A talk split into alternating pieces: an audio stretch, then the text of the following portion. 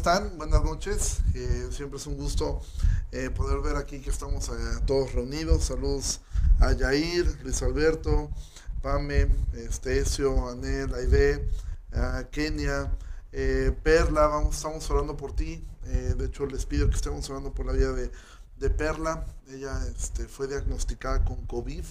Entonces, bueno, que estemos orando por, por su vida. Este, ella está en la Ciudad de México y bueno, vamos a comenzar de esta forma orando al Señor. Dios te da muchísimas gracias por, por esta por esta noche en la cual nos permites estar eh, reunidos nuevamente. Gracias porque en tu palabra podemos encontrar dirección, Señor. Y hoy juntos pedimos hoy en especial por la vida de, de nuestra hermana Perla, que está en la Ciudad de México. Señor, tú sabes que ella ha sido diagnosticada con COVID. Rogamos, Señor, guarde su, su, vida, guarde, Señor, su integridad. Y rogamos, Señor, que tú hagas un milagro, tú puedes hacerlo. Señor, si tú decidieras levantarle y sanarle a través de la, de la medicina, hazlo. Y si quisieras hacerlo a través de un milagro, también te rogamos que lo hagas, Señor. Tu voluntad es buena, es agradable y es perfecta. Y nosotros nos sujetamos a ella, confiando plenamente en ti, pero confiando en que la oración tú la escuchas y también la respondes. Sea de una forma sea de otra, entendemos y creemos que tú eres quien responde la oración de tus hijos. Dios, oramos por ella y pedimos, Señor, le sanes Señor, de una forma u otra rogamos, Señor, pero sobre todo que se echa tu voluntad, buena, agradable y perfecta sobre su vida. En el nombre de Jesús oramos. Amén. Bueno, pues este, eh, vamos a continuar con, ahora estamos en el capítulo, capítulo 13, vamos a comenzar hoy el capítulo, capítulo 13. Y bueno, em, ¿Qué es lo que hemos visto hasta este momento? Recuerda capítulo 1, 2 y 3, en la condición del hombre caído, a partir de la mitad del capítulo 3, 4, 5, la justificación que es por fe únicamente. Capítulo 6 y 7, la lucha del creyente eh, contra su naturaleza pecaminosa. Capítulo 8, cómo el Espíritu Santo es quien nos afirma en esta lucha contra nuestra carne.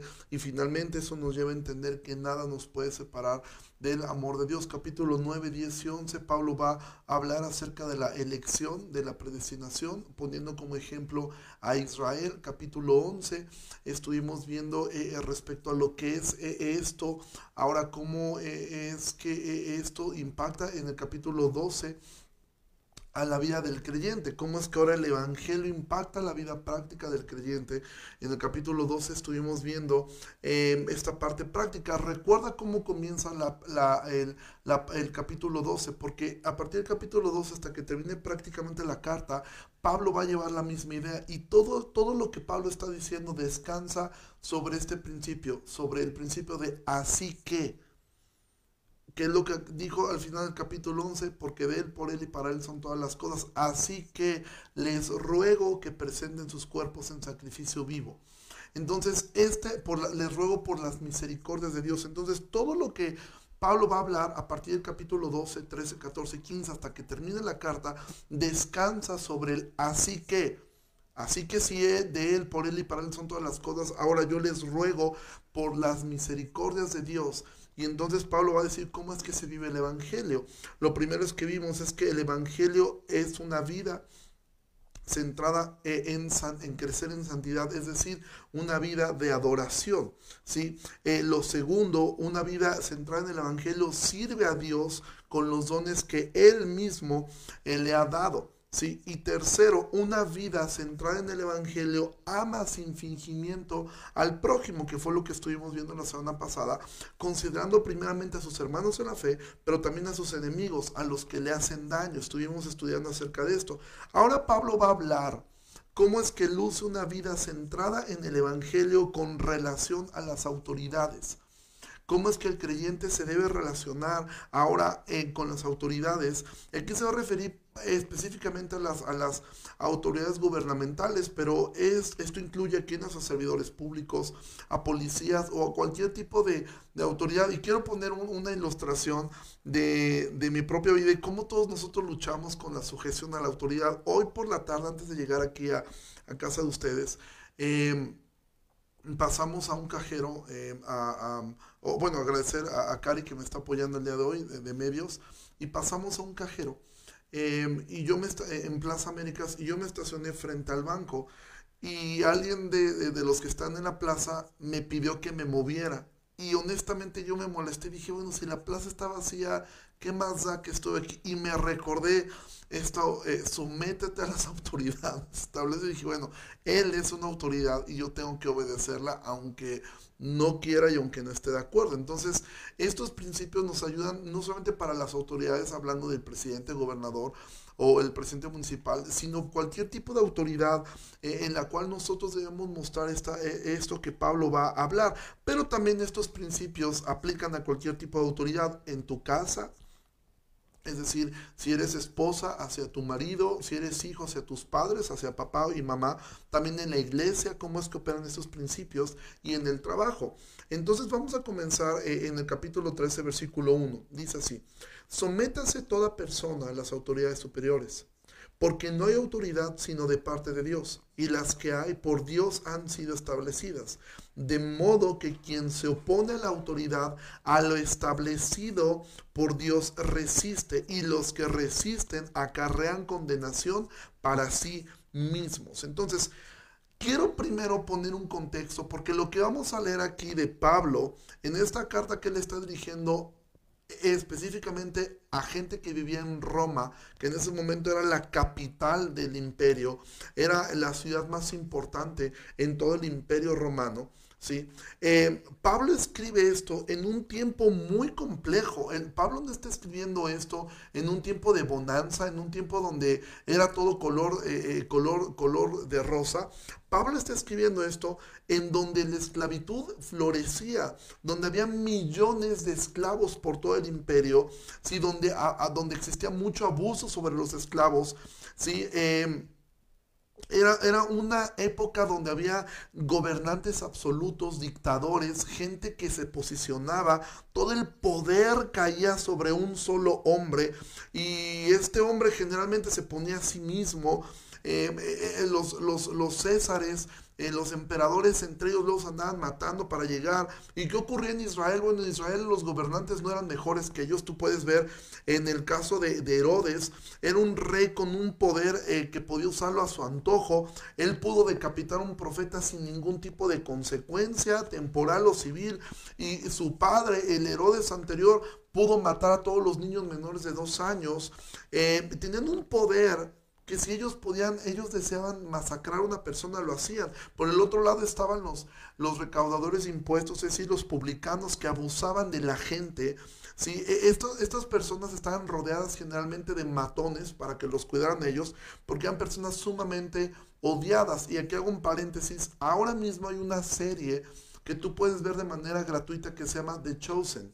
Esta serie es totalmente gratuita, tú la puedes este, bajar en una aplicación, ya sea en Android o para iPhone, y puedes mirarla. Y ahí retratan la vida de Mateo, cómo era la vida de un publicano. Eran personas muy ricas porque ellos habían vendido, habían comprado el derecho de poder recaudar este, eh, los impuestos romanos, pero al mismo tiempo era gente muy odiada, era gente que estaba rodeada de matones, pues que los protegían.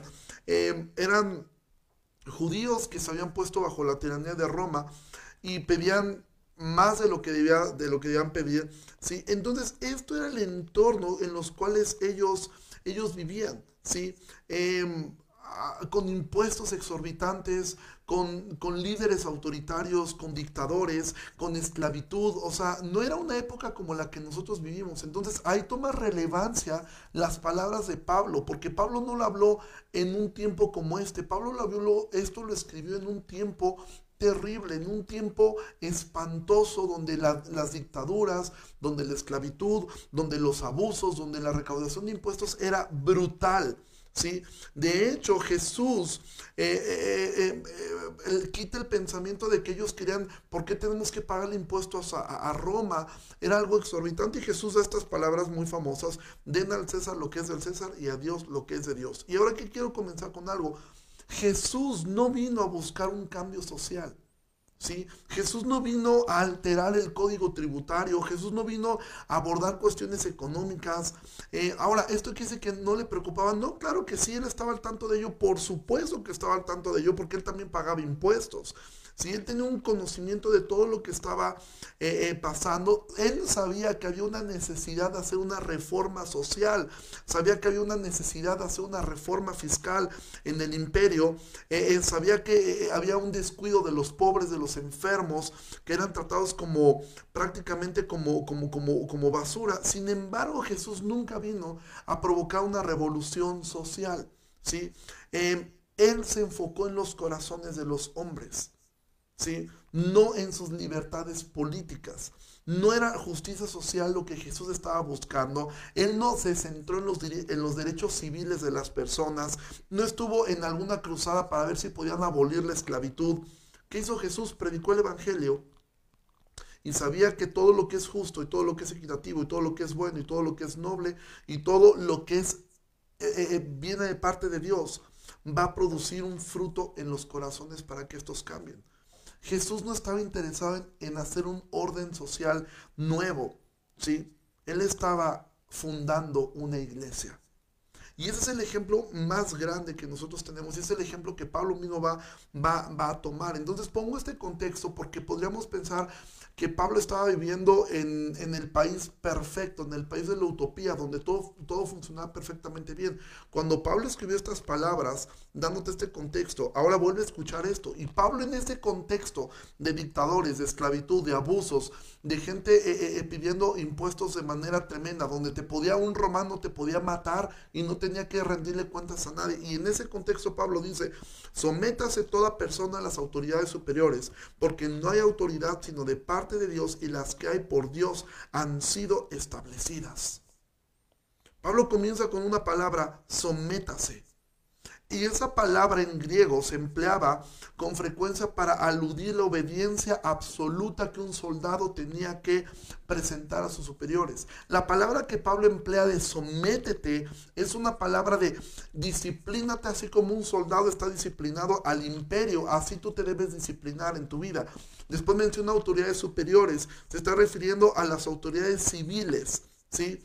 Sin que tú consideres y sin que ellos consideren si son moralmente correctos, si son sensatos o alguna condición extra. Pablo dice, sométanse a las autoridades superiores. Autoridades superiores simboliza este, este núcleo de gobierno civil. Y Pablo dice, no hay autoridad sino de parte de Dios. Mira, Dios ha establecido prácticamente por lo menos cuatro tipos de autoridades en la tierra. El gobierno que está sobre todos los ciudadanos, la iglesia que gobierna sobre los creyentes, los padres que gobiernan sobre los hijos y los jefes que gobiernan sobre sus empleados. Eso es prácticamente la autoridad. Y Pablo dice, no hay autoridad sino de parte de Dios. ¿sí? Y Pablo dice, han sido establecidas por Dios. Dios fue quien ha establecido el principio de autoridad. Nosotros, por ejemplo, en un país como en el que vivimos, nosotros votamos nosotros votamos y en nuestra responsabilidad humana gozamos o sufrimos las consecuencias de nuestro voto. Si la gente vota por X candidato, bueno, en la mayoría del pueblo tendremos eso. Sin embargo, en nuestra responsabilidad, nosotros tenemos el gobierno que nos merecemos. Pero en la soberanía divina, toda autoridad ha llegado ahí porque Dios lo ha permitido. No me preguntes cómo funciona siempre esa tensión entre la responsabilidad humana y la soberanía divina. No, no, nunca podemos entender cómo funciona, pero somos responsables nosotros de ejercer un voto pensado y un voto eh, em, razonado y aún orado. Pero de la otra forma, Dios no se le ha escapado absolutamente nada. Nadie llega al poder si Dios no se lo está permitiendo. ¿sí? Entonces, un cristiano la única forma en que no está obligado a obedecer, ¿sí? Es si el gobierno le ordena algo que tenga que ver con pecado o comprometer su lealtad con Jesucristo. ¿Por qué? Porque dice, quien se opone a la autoridad a lo establecido por Dios resiste. Y los que resisten acarran condenación para sí mismos. Sin embargo, la Biblia sí nos da algunos ejemplos de rebeliones civiles. ¿sí? De gente que se rebeló a las autoridades. Y quiero poner esto porque quiero que entremos a un tema que quizá va a ser un poco polémico, ¿sí? Entonces, ¿qué es lo que dice? Bueno, primero vemos quiénes fueron las primeras personas que vemos una rebelión civil a, la autoridad, las parteras en Egipto. ¿Tú recuerdas esa historia?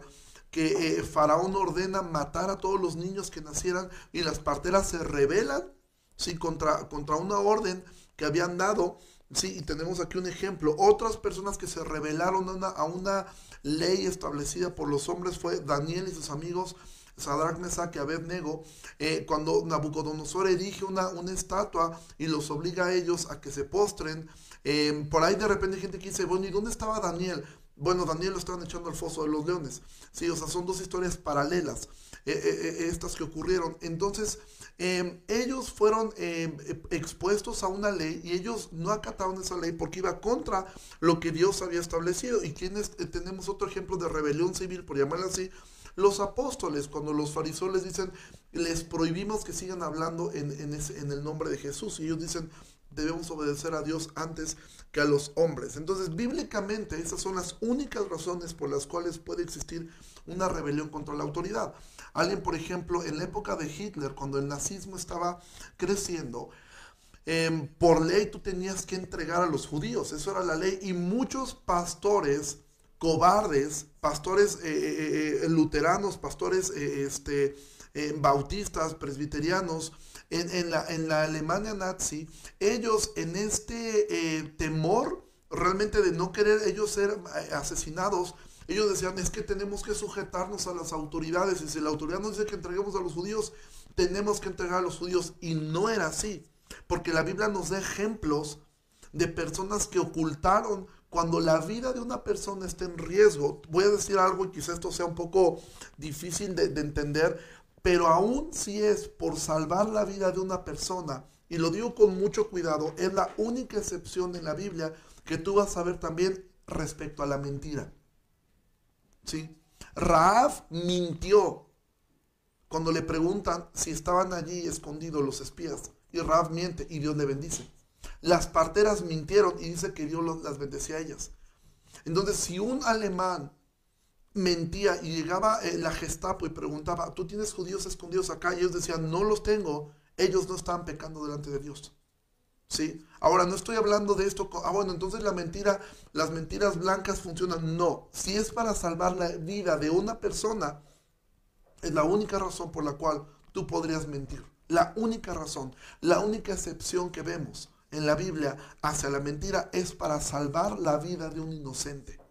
¿Sí? Es la única razón. Y yo sé que es un tema quizá un poquito complejo de, de poder ver, pero en la Biblia la única vez que tú puedes tener una una desobediencia civil no es porque te subieron los impuestos, no es porque subió la gasolina, no es porque te están quitando más del yetu, no es ninguna de estas razones. Las únicas razones en la Biblia por las cuales ah, puede haber una desobediencia civil es porque te prohíban predicar el Evangelio o te obligan a matar gente o entregar gente inocente. Son las únicas razones en la Biblia por las cuales nosotros tenemos esto.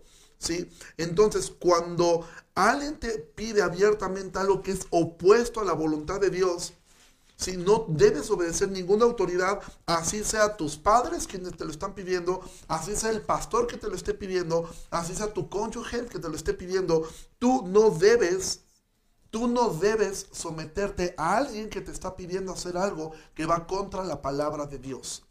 Así sea tu papá, así sea tu, tu, esposo, así sea el pastor. Si te pide algo que va contra, te, te, pide mentir, te pide robar, te pide omitir, eso tú no debes sujetarte y no puedes pensar, bueno, él es la autoridad. No, hay una autoridad sobre él.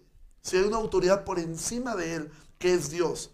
Pero fuera de esas razones, no puede existir una razón por la cual alguien eh, conversando respecto a esto preguntaba, oye, ¿y qué onda con las huelgas? ¿Es correcto participar de una huelga? Honestamente yo no tengo una respuesta a eso porque no encuentro en la Biblia ningún ejemplo. Creo que sí es un motivo de conciencia. Sin embargo, yo me inclino más hacia el no hacerlo que el sí hacerlo. Ahora, esto es distinto hacer una marcha donde haces escuchar tu voz. Eso no es una desobediencia civil, ¿sí?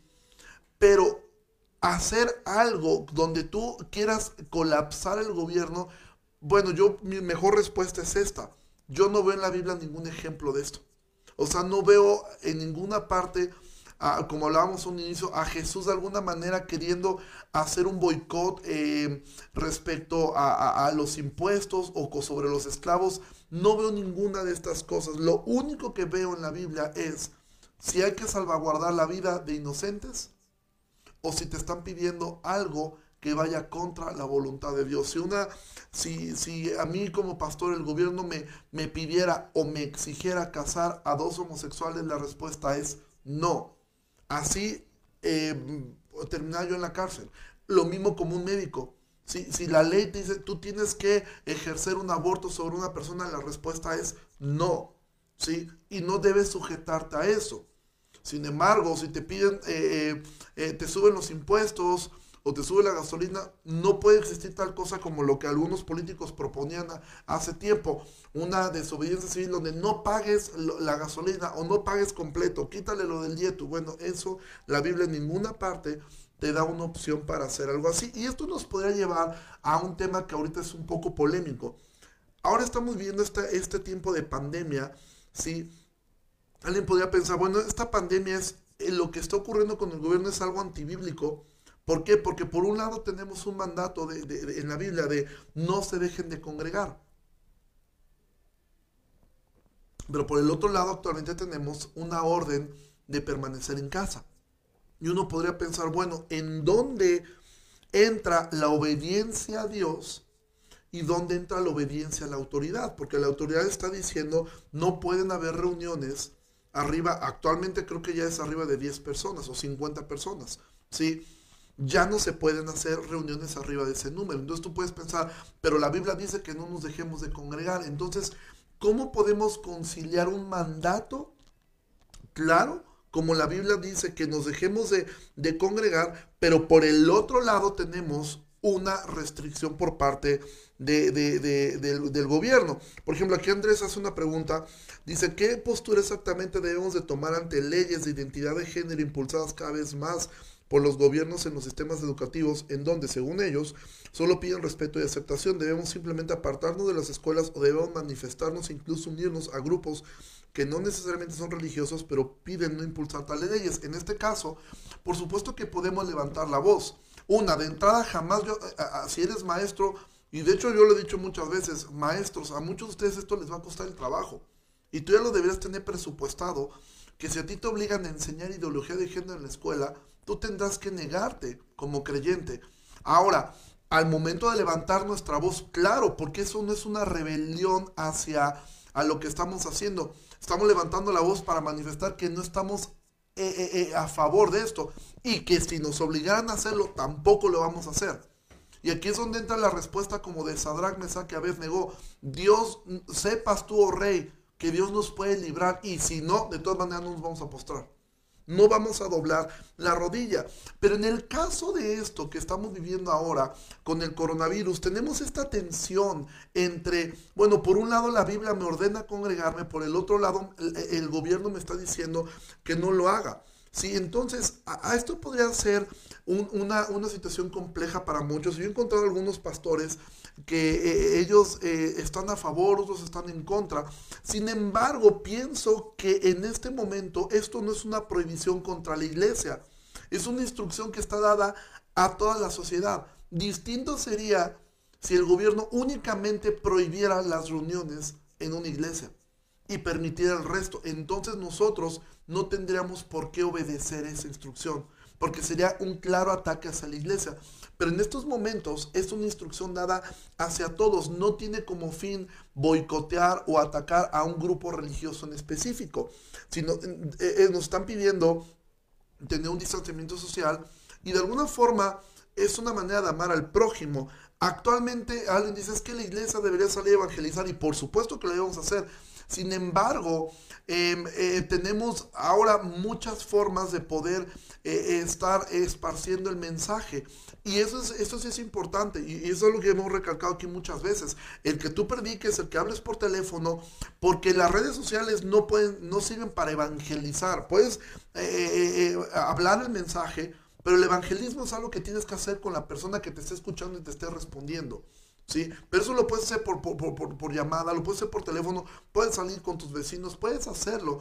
Sin embargo, en estos momentos no estamos nosotros obligados a, a, a, permanecer porque es una causa contra la iglesia, es algo general. Y muchos dicen, bueno, pero es que, ¿cómo eran los tiempos antiguos que Martín Lutero? Y yo quiero leerte dos citas porque a veces el desconocer un poco la historia, yo me di a la tarea de ver, eh, eh, de, ver cómo actuó Martín Lutero, cómo actuó Spurgeon, cómo actuaban eh, los que vivieron en pandemias. Y, quiero, y me sorprendió mucho ver lo que ellos hicieron. Y te voy a leer un, un, extracto de algo que Martín Lutero dijo en 1527 cuando ellos tenían la peste bubónica encima.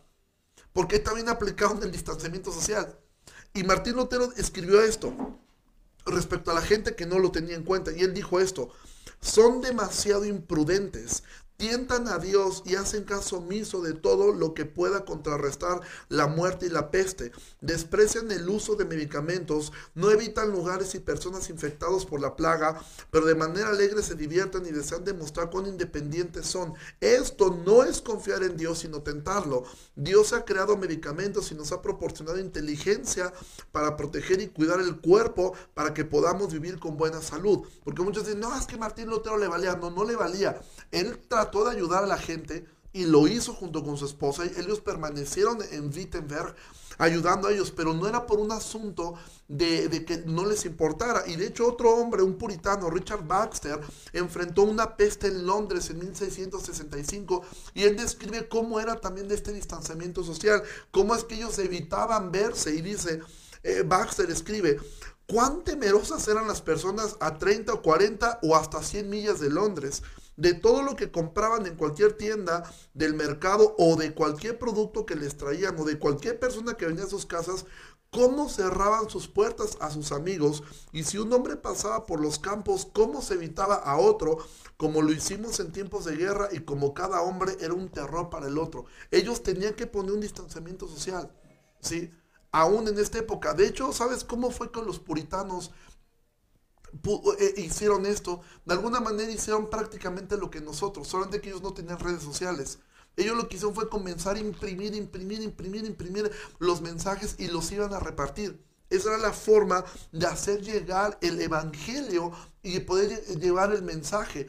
Pero no es cierto que en las épocas antiguas a ellos les importaba poco. No, porque también debemos tener en cuenta que una cosa es tentar a Dios, ¿sí? Y otra cosa es ser cobarde. Ahora, ese terreno yo no me puedo meter porque la conciencia cada uno sabe por qué lo hace.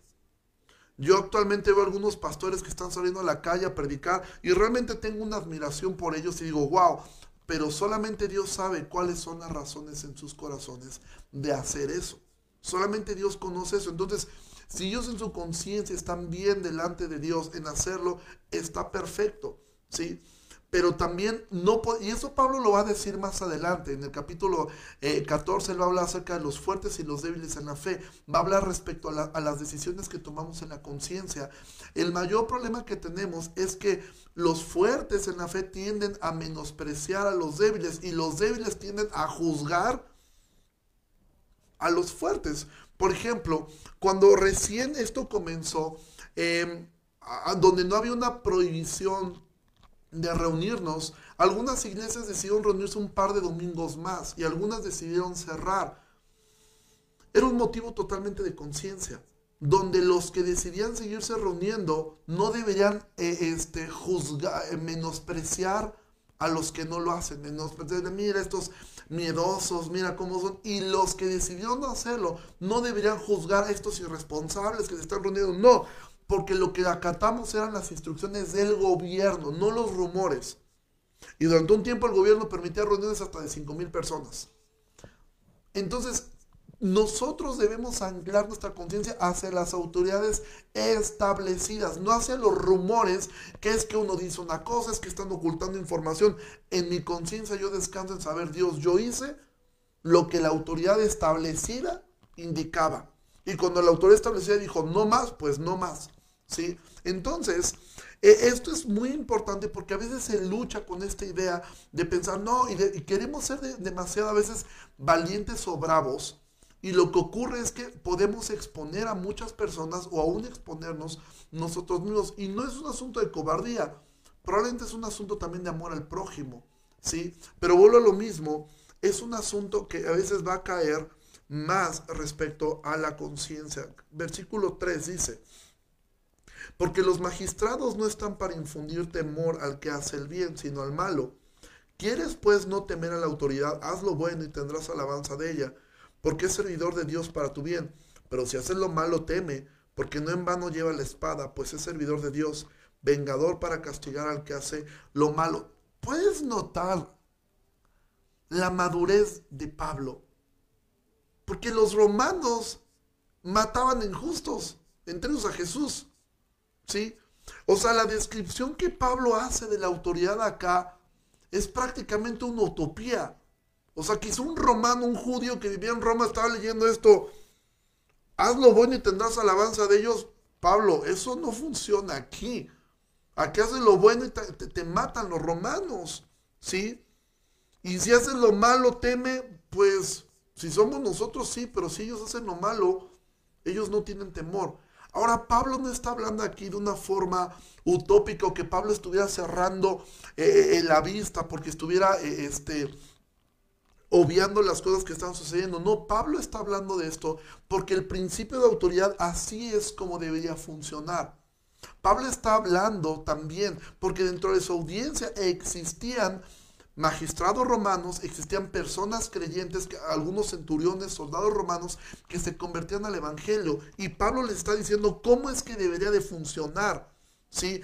Que ellos no están para infundir temor al que hace el bien, sino al que es malo. ¿sí? Y pero al mismo tiempo Pablo está diciendo, realmente los que hacen lo bueno no deberían de tener temor de la autoridad, sino las personas que están haciendo eh, eh, eh, lo malo, ¿sí? Dice, si hacen lo malo, ten miedo, ten temor, porque dice, no en vano llevan la espada. Entonces, como regla general, ¿sí? Y sobre todo en nuestra sociedad, como regla general, ¿sí? Los que hacen lo bueno no tienen por qué tener temor a las autoridades son aquellos que quebrantan la ley los que deben tener temor del castigo.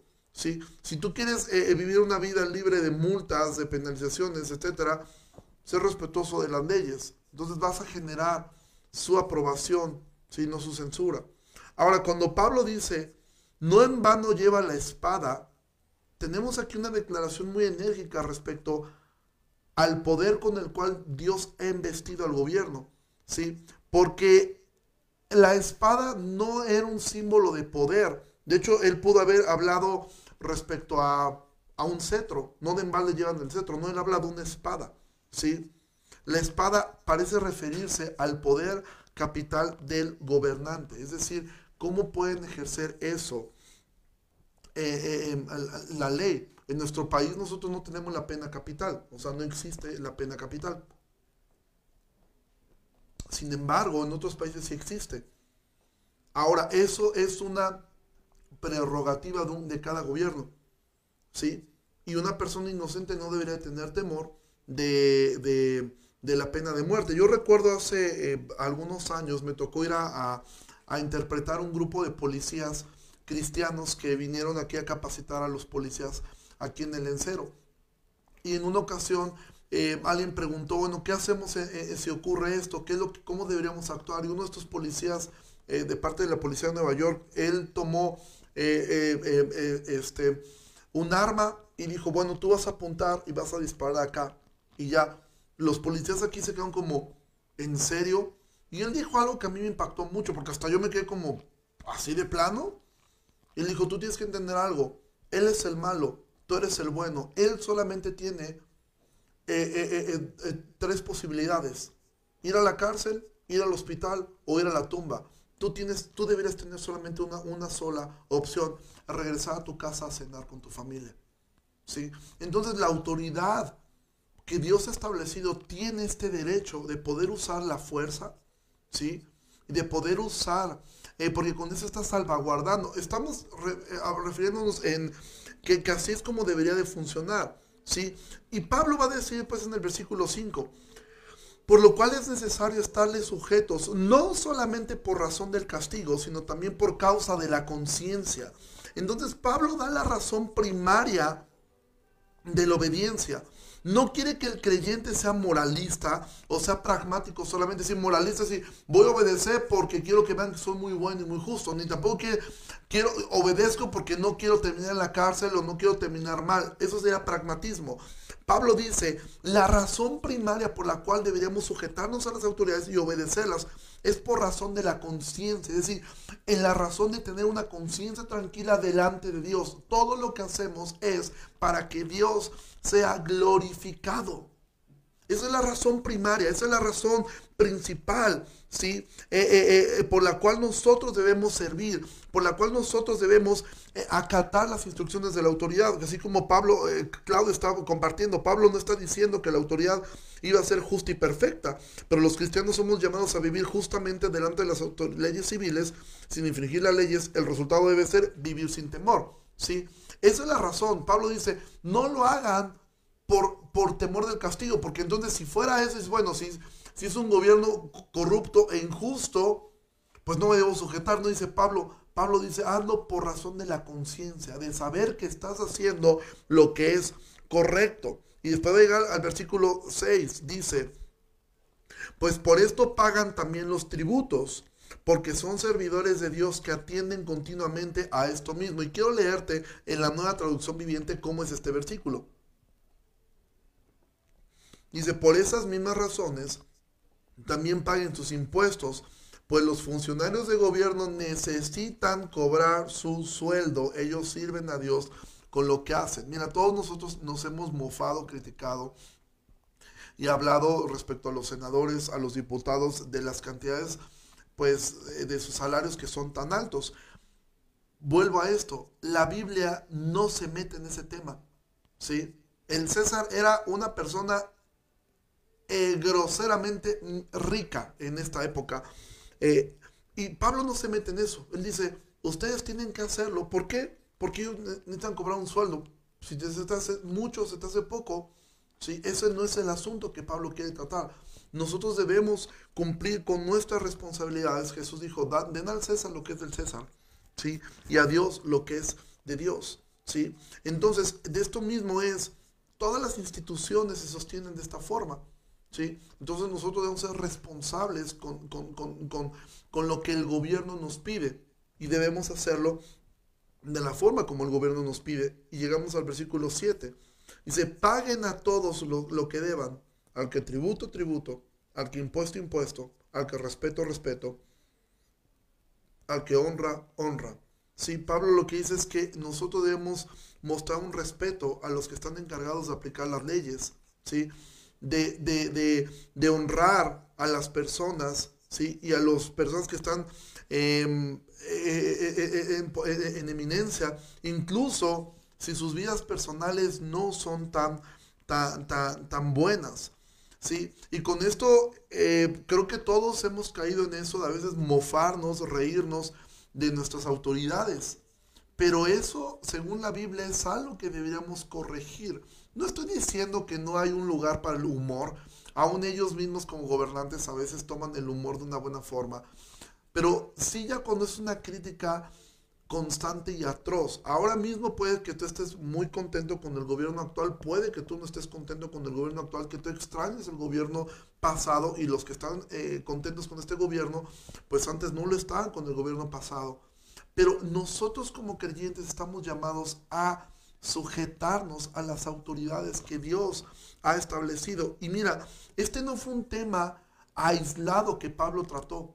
De hecho, este es un tema recurrente en la Biblia. A mí me sorprendió estudiando hoy cómo es que este tema de la obediencia a las autoridades civiles es un tema recurrente en la Biblia. Simplemente quiero eh, que consideres 1 Timoteo 2, dice, exhorto ante todo a que se hagan rogativas, oraciones, peticiones y acciones de gracias por todos los hombres, por los reyes y por todos los que están en eminencia para que vivamos quieto y reposadamente en toda piedad y en honestidad, porque esto es bueno y agradable delante de Dios nuestro Salvador. Pablo le escribe esto a Timoteo y en la siguiente carta que se le escriba, Pablo va a estar encarcelado injustamente por estos mismos gobernantes por los cuales él está pidiendo que oren. ¿Sí? Tito capítulo 3, Pablo dice, recuérdales que se sujeten a los gobernantes y autoridades, que obedezcan, que estén dispuestos a toda buena obra, que a nadie difamen, que no sean pendencieros, sino amables, mostrando toda mansedumbre para con todos los hombres. Y Pedro también lo va a tomar. Y Pedro dirá en 1 de Pedro capítulo 2, dice, por causa del Señor, sométanse a toda institución humana, ya sea al rey como al superior, ya, los, a los, ya a los gobernantes como por él enviados para castigo de los malhechores y alabanza de los que hacen el bien, porque esta es la voluntad de Dios. Mira, pocas veces la Biblia dice tan claramente cuál es la voluntad de Dios. Pablo, eh, Pablo, dirá, la voluntad de Dios es su santificación, la voluntad de Dios es que procedan al arrepentimiento y la voluntad de Dios es que te sometas a toda institución humana, sea el rey como superior. Dice, porque esta es la voluntad de Dios, que haciendo bien hagan callar la ignorancia de los hombres insensatos como libres, pero no como los que tienen la libertad como pretexto para hacer lo malo, sino como siervos de Dios. Honren a todos, amen a los hermanos, teman a Dios honren al rey. Aquí puedes cambiar tú la palabra por honra al presidente, honra al, gobernador, honra al presidente municipal, cosa que todos hemos fallado en algún momento. Ahora, ¿qué significa esto? Que nosotros debemos considerarlos como, como seres iluminados. Por supuesto que no. Y muchas veces la oración debería ser, Señor, si estos hombres no te temen y están llevando al país a, una inmoralidad, Señor, ten misericordia en nuestro país y remuévelos. Pero en lo que no lo haces, yo me tendré que sujetar a todo lo que no vaya contra lo que Dios ya haya establecido antes. Y aquí es donde empieza a volverse difícil eh, el Evangelio, ¿sí? Porque a veces no tenemos problemas en aceptar la predestinación y la elección humana, pero sí tenemos problemas con sujetarnos a las autoridades. Y tenemos tantos problemas porque pero ¿por qué?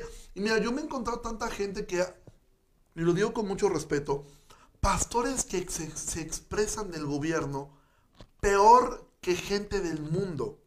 ¿sí? Y que ellos creen que eso es correcto y ellos se sienten Juan Bautista. Recuerda, Juan Bautista no le fue a gritar a Herodes respecto a los impuestos, respecto a... No, él le fue a hablar algo que tenía que ver con su inmoralidad. Él no fue a reclamarle aspectos civiles, ni aspectos sociales, ni que no están repartiendo la riqueza correctamente. No, fue un asunto de inmoralidad. Nunca vas a ver a Pablo diciendo, miren, vamos a levantar una revuelta contra el imperio porque nosotros unidos, el pueblo unido jamás será vencido. ¿Sí? No vemos esta parte, ellos levantándose en armas, no, ellos no eran revolucionarios. De hecho, esta mala idea de que nosotros podemos levantarnos contra el gobierno como queramos, es lo que dio pie a lo que se conoce como, como la teología de la liberación, la cual se comenzó a enfocar primero en, los derechos civiles, en ayudar a los pobres, en cosas que son nobles y que son correctas, pero que no son las cosas a las cuales Dios nos ha llamado a hacer. Dios nos llamó a predicar el Evangelio y sí, obviamente eso incluye no cerrar tu corazón, ayudar a otros. Sin embargo, no es las razones sociales las cuales nosotros debemos estar luchando. Nada que aparte de lo primario que es el Evangelio, es algo que nosotros deberíamos estar haciendo con tanta fuerza. Someternos a las autoridades es, si las autoridades mañana nos suben la gasolina a 50 pesos el litro, pues tendremos de dos, o caminamos, o, pero lo que no podemos hacer es levantarnos a pegar de gritos y a, y a rebelarnos. No, den al César lo que es del César. ¿Y qué era del César? Los impuestos. Y si tú quieres saber qué sociedad vivía bajo impuestos terribles, era la sociedad judía en la cual Jesús dijo eso y en la cual Pablo escribió esto. Estaban bajo una dictadura, estaban bajo un yugo, estaban bajo situaciones extremas que tú y yo no estamos viviendo, por lo menos aquí, de este lado, en este país, no las estamos viviendo. ¿sí? Nosotros tenemos libertades que ellos ni soñaron algún día poderlas tener. Hay un hombre que, eh, eh, que eh, algunos lo apodaron como el Pablo chino, un hombre que se llamó Watchman Nee. Bueno, Watchman Nee fue un hombre torturado golpeado y que pasó casi toda su vida encarcelado. Y él escribió un libro que se llama Autoridad Espiritual, que es una joya de libro donde habla acerca de estos principios. Un hombre que estuvo bajo el régimen socialista chino, encarcelado y torturado prácticamente toda su vida. Y aún así él escribió un libro llamado Autoridad Espiritual, donde él habla acerca del principio de someterse a las autoridades. Pablo mismo estuvo en tantas cárceles de manera injusta y aún así él nunca hizo una revuelta. Entonces, vivir el Evangelio en cuestión cognitiva no es tan complicado. Aprenderte los conceptos, aprenderte el concepto de qué entiendes qué es la, la elección, qué es la justificación, qué es la propiciación, qué es la santificación. Pero cuando entramos al tema de la santificación personal, del servir a Dios con tus dones, del amar al prójimo, de amar a tus enemigos, de someterte a las autoridades establecidas. Y eso incluye a tus padres, a tu cónyuge, a la iglesia, ¿sí? A, la, a cada autoridad que tengas, demostrar una sujeción a tu jefe en el trabajo. ¿sí? Tú no estás llamado a boicotear, a ver cómo nos unimos todos para que corran al jefe. ¿sí? Si de plano en tu conciencia ya choca algo, es mejor, Jesús dijo, si te va a hacer ocasión de caer, córtalo. Es mejor que pierdas el trabajo y busca otro trabajo y Dios te proveerá un trabajo. Pero tú no puedes levantar a medio, eh, media, media oficina en contra de tu jefe. No. Si Pedro va a decir que nos sujetemos, un Pedro va a decir, y aún a los difíciles, a los jefes difíciles, ¿sí? Porque brillar de día no es tan relevante. Brillar de noche es necesario y es donde realmente luce nuestro cristianismo. Entonces, por eso Pablo ha hablado 11 capítulos respecto a, la situación que tenemos. Y ahora Pablo va a hablar cómo es que el Evangelio lo vivimos nosotros. Y por eso es que Pablo dice, recuerda, todo esto lo ha dicho, les ruego por las misericordias de Dios. Es decir, por la misericordia inmerecida de Dios sobre tu vida, por la misericordia que no merecías, por la misericordia que no buscabas, por lo que Él ha hecho. Él es digno de tu obediencia. Y Él es digno de que tú te sujetes a las autoridades que Dios ha establecido. A menos que éstas te pidan hacer algo abiertamente contra la ley de Dios, es decir, que te pidan mentir, que te pidan robar, que te lleven hacia algo inmoral, hacia algo sexualmente incorrecto. Si tu jefe te pide eh, eh, eh, una noche, si tu jefe te pide pasar, por supuesto que no, no, no, no se debe hacer. ¿sí? Aquí hace una pregunta Elena. ¿Qué, ¿Qué opinión hay sobre el movimiento de la separación del Estado con la Iglesia? Eso es completamente correcto. Si la iglesia y el Estado deben estar completamente separados. Jesús dijo, mi reino no es de este mundo. ¿sí? La iglesia y el Estado hay una coincidencia que se tiene. ¿Cuál es? Los dos están luchando por las causas correctas, o por lo menos debería serlo así pero la forma como el Estado lucha es distinta a la como, a, como lucha la iglesia. La, iglesia hace su lucha de manera espiritual, hablando al corazón de la gente, entendiendo que lo más importante es el que conozcan a Cristo. Eh, por el otro lado, por el otro lado, el, este, el Estado, ¿cómo lo hace? Por medio de, de, recompensas y castigos. Si tú no lo haces, si lo haces, bueno, tienes recompensas. Si no lo haces, puedes terminar en la cárcel. ¿Sí? La iglesia no tiene esas facultades. Entonces la separación de iglesia y Estado es correcta y es buena. De hecho, los principios que Calvino estableció en Ginebra, él fue el primer constitucionalista que existió. De hecho, eh, muchas de las ideas de, Benito Juárez fueron inspiradas en, los principios de Calvino eh, en Ginebra. ¿sí? Eh, porque Calvino era, fue de los primeros eh, en hablar de que debía haber una separación entre la iglesia y el Estado. en Ginebra, a pesar que él era un reformador y un pastor, sí buscaban que hubiera una separación. No la lograron del todo, pero eso era lo que ellos estaban eh, buscando. Entonces nosotros debemos sujetarnos, y esto es difícil, no solamente a las autoridades gubernamentales, hacia un oficial de tránsito, hacia un oficial que te pide algo, hacia, llegas a un lugar y te piden formes aquí, pares aquí, él es una autoridad, llegas al banco y te dice, ahora mismo el distanciamiento social, por favor póngase a ese lado, es difícil, sí es difícil, ¿sí? A mí me tuvieron media hora en el sol, ¿sí? Para hacer distanciamiento social, para ir a un cajero. Pero debemos hacerlo, ¿sí? No tanto por el castigo, sino por causa de la conciencia. Es difícil, pero el Señor nos ayude a poder ser luz y ser sal, ¿sí? Y que Dios nos guarde de, de, que nuestra boca se llene constantemente de, críticas hacia los gobernantes y entender, los gobernantes están ahí por dos razones. Primera, porque en nuestra responsabilidad o, o irresponsabilidad votamos o se votó por ellos. Y segundo, porque Dios en su soberanía lo permitió. Entonces, por uno o por el otro lado, debemos hacerlo porque no hay nadie que haya llegado al poder que Dios diga, oye, este no supe cómo llegó, ¿sí? No lo hay, ¿sí? Le puede pasar, pero pues nos dice la Biblia, pusieron reyes y yo no lo supe. Habría que revisar el contexto en el cual Dios dice eso. Porque aun cuando tú miras a David, David no se atrevió nunca a levantar su mano contra un rey tirano como Saúl, que lo quería matar y que él sabía que lo había desechado Dios. Y él no se atrevió a levantar su mano. ¿Por qué? Porque él decía, él es el ungido de Jehová. Dios lo estableció. Y hasta que Dios no lo quite, yo no me voy a, yo no me voy a anteponer a él. Entonces, Pablo escribe esto, te, te repito, no lo escribió en Disney. Lo escribió bajo uno de los peores imperios y más crueles imperios que ha habido en la tierra, como fue el imperio romano. Donde era realmente una dictadura cruel. Y sobre todo para los cristianos. De hecho, es muy probable que Pablo escribió la carta a los romanos cuando Nerón ya era emperador. ¿Sabes a quién echó la culpa Nerón del incendio? A los cristianos. Y aún Pablo decía, sujétense, sométanse. No dijo, vamos a levantar una revuelta, ¿sí? Entonces, eh, eh, eso es lo que el creyente debe hacer. Entonces, yo te animo a que nosotros reflejemos el Evangelio de esta forma.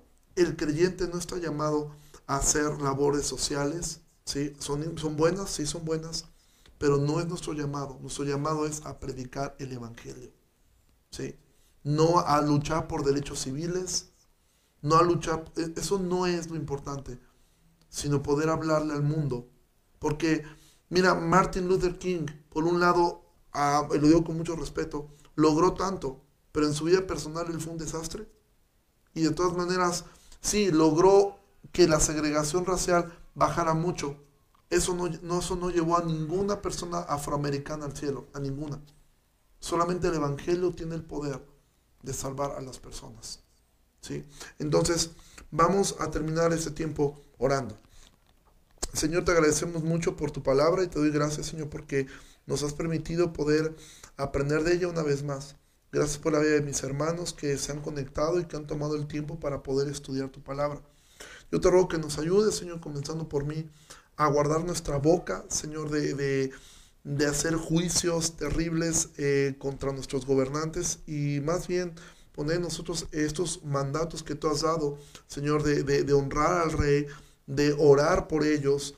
Señor, si lo están haciendo mal, quítalos. Tú, tú lo puedes hacer también, pero mientras los, los mantengas allí, ayúdanos a nosotros a mostrar respeto y a mostrar, Señor, una sujeción y no verlos a ellos, a los gobernantes como los enemigos, sino verlos también como un campo misionero, que ellos también necesitan escuchar del Evangelio, Señor.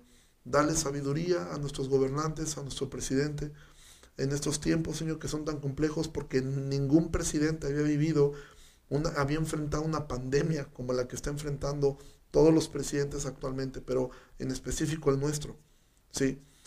Ninguno, ningún presidente se imaginó enfrentar algo así, de la misma forma como nosotros como pastores no nos imaginamos enfrentar algo así.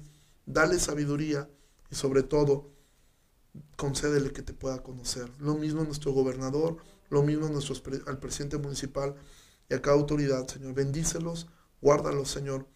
Y si hacen mal su trabajo, Señor, tú puedes quitarlos, tú puedes removerlos. Pero mientras no lo hagas, ayúdanos a sujetarnos, ayúdanos a honrar y ayúdanos, Señor, a no cerrar los ojos a lo que hacen mal, pero también orar, Señor, por ellos. De la misma forma como podemos disentir y podemos expresar nuestras opiniones políticas a favor o en contra, pero de la misma forma podamos orar primeramente por la salvación de sus almas y que ellos te puedan conocer, porque si te conocieran y se convirtieran de todo su corazón, Señor, podrían aplicar los principios que tú has dicho en todas las áreas. Pedimos todo esto, Señor, en el nombre de tu Hijo Jesucristo. Amén.